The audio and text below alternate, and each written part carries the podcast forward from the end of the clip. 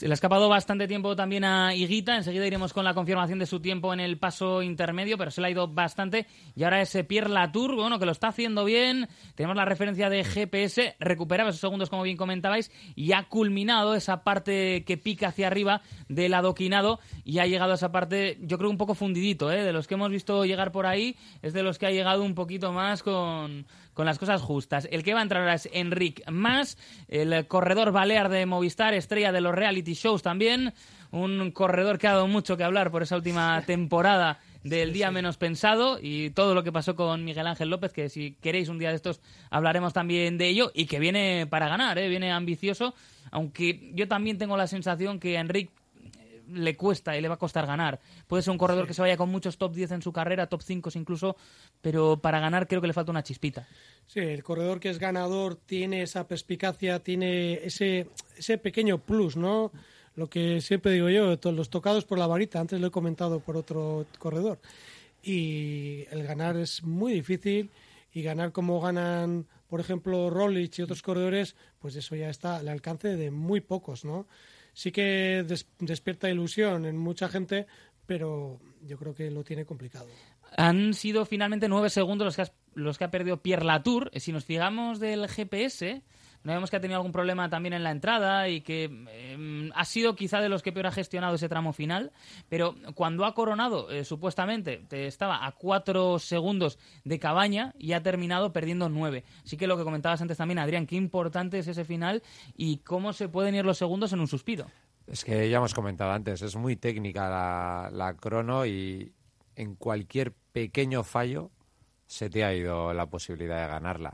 Es un poco lo que le ha pasado a, Pierre Latour, ¿no? Entre la curva esa que, se le ha ido de atrás y probablemente la, zona de Pavés. Sobre todo la, me ha dado más sensación cuando bajaba ese trámite de Pavés, que iba como con mucho miedo y muy despacito, más que en la subida. En la subida no me ha parecido que fuera mal.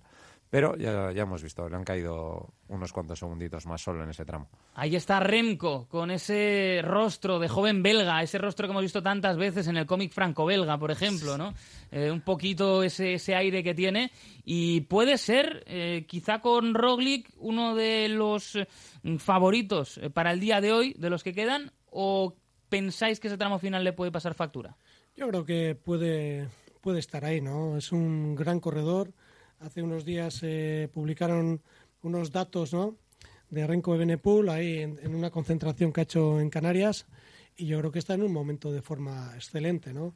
También es cierto que lo que hemos comentado, ¿no? que, que al final es una crono muy complicada, hay que llegar con frescura para, para el último kilómetro y medio más o menos y, y, que si vas ya un poquito ya maduro, pues ese pavé hace que, que revientes y, el llegar con esa pequeña chispa pues te puede hacer ganar segundos.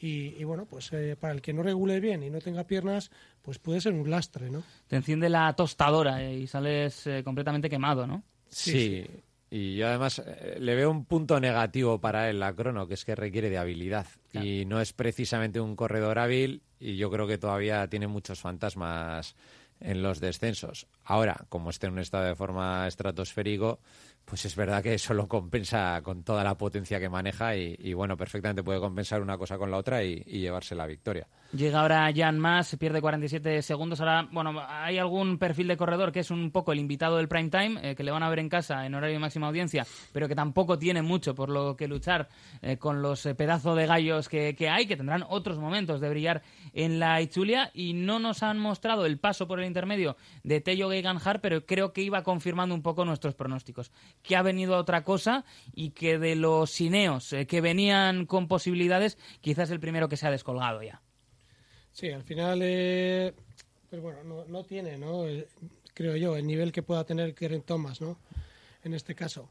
Y bueno, yo creo que su función está clara, que es la de trabajar para su, su líder y que tiene que estar ahí, ¿no? En la crono es muy complicado estar hoy adelante. ¿eh? Ahí van a estar corredores eh, que tengan mucha, mucha potencia, como habéis comentado antes, Renko de Benepul, o corredores que tienen las dos cosas, tanto la, técnica como la, potencia. Vamos a ver esas referencias al que va a llegar a la línea de meta es Sergio Andrés Siguita, el corredor colombiano. Se había dejado bastante tiempo en ese punto intermedio. Vamos a ver a cuánto asciende su pérdida en la línea de meta en Ondarribi. Ya tramo final está negociando ese último curveo en el que hemos visto cómo con corredores como la Tour también si cometes un error te puede penalizar bastante y pierde ya tiempo, pierde hasta 15 segundos por el momento con respecto al tiempo de Remy Cabaña. Así que vamos a ver último esfuerzo para el corredor colombiano, el menudo colombiano que pasará por la Fundación Ciclista Euskadi que ahora está en el Bora y vamos a ver finalmente 10.33, pues pierde 29 segundos. Esto puede tener también su aspecto positivo para la carrera en el sentido de que Bora se puede mover y Bora ya hemos dicho que es uno de esos equipos que tiene multitud de piezas para mover en los próximos días. Sí, además eh, estratégicamente son muy buenos, o sea, te pueden preparar una, pueden montar una gresca para cuando te has dado cuenta ya está todo roto y, claro, para muchas veces en momentos de mucha tensión en carrera, cuando el corredor se quiere dar cuenta, la carrera va adelante, tú te has quedado cortado y cuando has podido organizar algo, pues te han cogido dos minutos y es muy difícil recuperar ese tiempo. Vamos a ver eh, quiénes eh, lo consiguen, quiénes salen mejor posicionados. Eh, de momento esperamos la referencia de Renko Benepul, que ha salido a y 12 minutos, con lo cual pues en un minutito por ahí lo vamos a tener ya cerca del punto intermedio. Y bueno, es importante porque nos va a dar ya la primera eh, referencia de uno de los, diría yo, dos corredores prácticamente que tiene más opciones, porque eh, Pello Bilbao es un corredorazo, yo creo que le vemos para estar peleando la general, pero quizá en un esfuerzo corto como este con Cabaña es muy difícil. ¿eh? El corredor francés tiene un motor importantísimo. Ahora quien sale es David Fórmulo, ha salido antes Sebastián Henao, el corredor de Astana, que por cierto, eh, Astana vaya añito y qué pocas sensaciones de que pueda dar la vuelta, ¿no, Adrián? pues la, verdad que, poquitas. Eh, siempre han estado, por lo menos los últimos años, en, un entorno, vamos a decir, un poco turbio y de dudas y que si desaparece, que si no desaparece, que si pagan, que si no pagan. Y bueno, la verdad que este año, bueno, mira, ahora va a pasar Renko. Vamos a ver, Renko. Bueno, mejora en 8 segundos. Tiempazo de Renko Benepool. 4.27 mejora. Hasta en 8 segundos el tiempo que estaba marcando Adam Yates y que sigue siendo el mejor en ese punto intermedio. Y ojito al joven belga que quiere hacer una exhibición. Y con ese tiempo Quizá mucho se tiene que liar en lo que viene después, pero vamos a ver, vamos a ver porque ha dado un golpe encima de la mesa. Ocho segundos con las diferencias que se estaban gestionando en los últimos tiempos es mucho tiempo. Pues mira, yo, perdona, eh, yo creo que lo que nos va a servir esto es para ver cómo anda su cabeza. Dependiendo de lo que haga en el segundo tramo de la crono, vamos a ver su cabeza qué tal funciona. Menudo examen tiene hoy Renko. Y encima, si hubieran sido también eh, dos segundos, menos, ya sería un tiempazo. Hay que recordar que Remy Cabaña es un rodador nato, que tiene muchísima, muchísima fuerza, que es un tiarrón. Y Renko de Benepul no es que sea un tío muy grande, pero eso quiere decir que tiene muchos, muchos vatios en sus piernas y que, ojito, ¿eh? hombre, todavía queda... Queda la mitad. la mitad y puede pasar cualquier cosa. Pero si ha salido con esa motivación y ha marcado ese tiempo es que va muy, muy, muy rápido. Es que mm, hay que fijarse, eh, claro, esos ocho segundos son eh, con respecto a Adam Yates, eh, la diferencia que maneja, pues también, ¿no? Está en ese mismo con Cabaña, pero es que no habíamos visto, no habíamos visto ese tipo de esfuerzo. Y ahora sí va a arrancar uno de los nuestros, el de Guernica, Pello Bilbao, penúltimo corredor en tomar la salida, fue sexto el año pasado y este va por todas. Vamos con Pello Bilbao y vamos a ver si puede ser el chirrindular y vizcaíno quien, por qué no, redite el triunfo vasco, el último en 2019 a cargo del guipuzcoano de Ormaiztegui, John Izaguirre. Un Izaguirre que ya recordamos ha marcado un buen tiempo, es uno de los principales gallos en esa línea de meta y ha perdido solo cuatro segundos con Cabaña que hay que ponerlo en muchísimo valor y según van pasando corredores todavía en más valor. El siguiente, pues nada, en minuto y medio será Primoz Roglic. Vamos a ver en qué modo sale el corredor esloveno, pero podemos tener un reto, un desafío fantástico entre el esloveno y el belga, al que sí, como decíais, no se le ve el tipo más eh, seguro sobre la bicicleta. Bueno, pero es normal, ¿no? Después de aquella caída. Yo, no me hubiera vuelto a subir en la bicicleta, vamos a ser sinceros. Y él no solo se vuelve a subir, ¿no? sino que busca recuperar otra vez ese nivel previo a la caída. Y, bueno, yo creo que en todo lo que tenga que ver con potencia pura, la verdad es que yo creo que ya está otra vez al, nivel al que estaba previo a esa caída. Es verdad que luego, en tema de puertos, yo creo que le está costando más. El otro día, no sé si era Wouters o quien decía que que él a la hora de correr es como muy aerodinámico y eso le permite generar mucha potencia, pero claro, cuando estás en plena subida, pues esa aerodinámica no tiene tanto peso y quizás ahí todavía, pues bueno, tiene mucho, mucho margen de mejora, o, eso esperemos, ¿no? Porque puede ser un auténtico espectáculo si es capaz de, de subir al nivel al que es capaz de rodar. Impresionante. Y ahora va a salir Primoz Roglic, preparado el corredor esloveno. Recuerden, dos veces ganador de la Itzulia Bass Country. Tiene cuatro victorias de etapa y un recorrido que a priori se ajusta como anillo al dedo a sus características. Llega también bien rodeado. Eh, tiene un compañero como Vingegaard que lo ha hecho muy bien eh, también en ese registro en línea de meta, que ha perdido solo cuatro segundos. Y si nos fiamos del GPS de Renko Benepul, estaría metiéndole 10 segundos a Cabaña y estaría metiéndole 12 segundos a Adam Yates para tener esa referencia. El que se acerca ahora a la línea de metas, Enrique Más. En cuanto salga Roglic, escucharemos también protagonista y vamos a ver más que, bueno, pues ha, hecho un buen esfuerzo. ¿eh? Vamos a ver. Trigésimo tercero, pierde 20 segundos con respecto a Remy Cabaña. No está mal el esfuerzo del corredor balear del conjunto Movistar. Yo entiendo que por hora ha tenido que salir ya Primo Roglic, así que aprovechamos y escuchamos lo que decía ayer a la organización Pello Bilbao sobre sus expectativas para esta carrera. Bai, hori da, bueno. E, urtero bezala ez, urteko lasterketarik e, ba, politena nietzako, eta alde batetik gozatzera, karreraz gozatzera, eta beste alde batetik ba, behin goz etapa bat irabaztera edo, edo podiumen sartzera, ez? Eta espero eta urton bai, holan izaldea, hankak badauz eta sekulako taldea bai ondoan, e, beraz e, ez da dudarik e, karreran bat ingo gula. Primoz den izena entzuten ari gara, zer egin alduzu?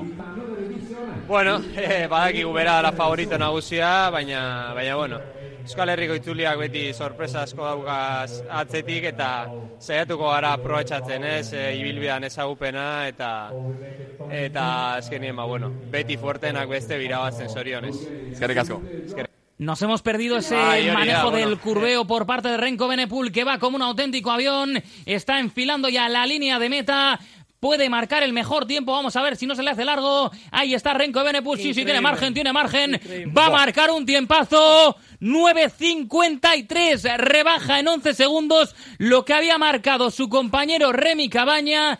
Y salvo que Roglic se ponga en modo primos primos de Zumosol, me parece a mí que va a ser muy complicado que alguien pueda mejorar esto. Pues yo con lo que me quedo es lo que decía antes del examen de la segunda parte. Si ha aumentado todavía más la diferencia es que ha bajado muy bien y toda la parte técnica la ha hecho muy bien, porque si no es imposible incrementar la diferencia que tenía en el paso intermedio.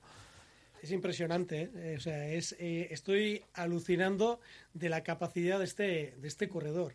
O sea, no solo le ha metido 11 segundos, sino que en este momento les ha metido el miedo a los Jumbo Visma, que mucho va a tener que apretar Primo Roglic, ¿eh?